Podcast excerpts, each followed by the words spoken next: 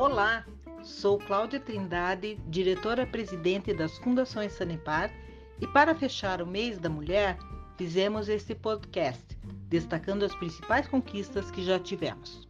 Aliás, não deveríamos considerar como conquistas, pois deveriam ser direitos das mulheres desde sempre.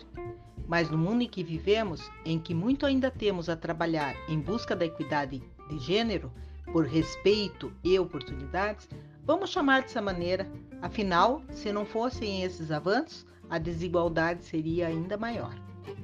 Para não falarmos de algo muito distante, vamos falar apenas de 1960 para cá. Até 1962, a mulher tinha que pedir autorização do marido para trabalhar. Veja que surreal! Até 79, as mulheres não podiam praticar alguns esportes, como o futebol, por exemplo. Em 88, aconteceu o primeiro encontro nacional de mulheres negras em diversos estados do país para tratar questões do feminismo negro.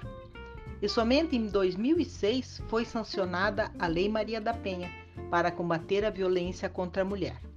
O nome Maria da Penha é da farmacêutica que lutou por aproximadamente 20 anos para que o seu marido fosse preso depois de tentar matá-la por duas vezes.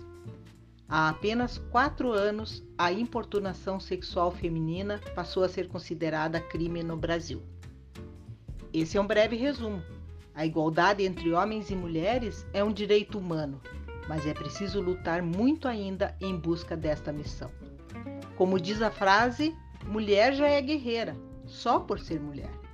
Parabéns a todas as mulheres.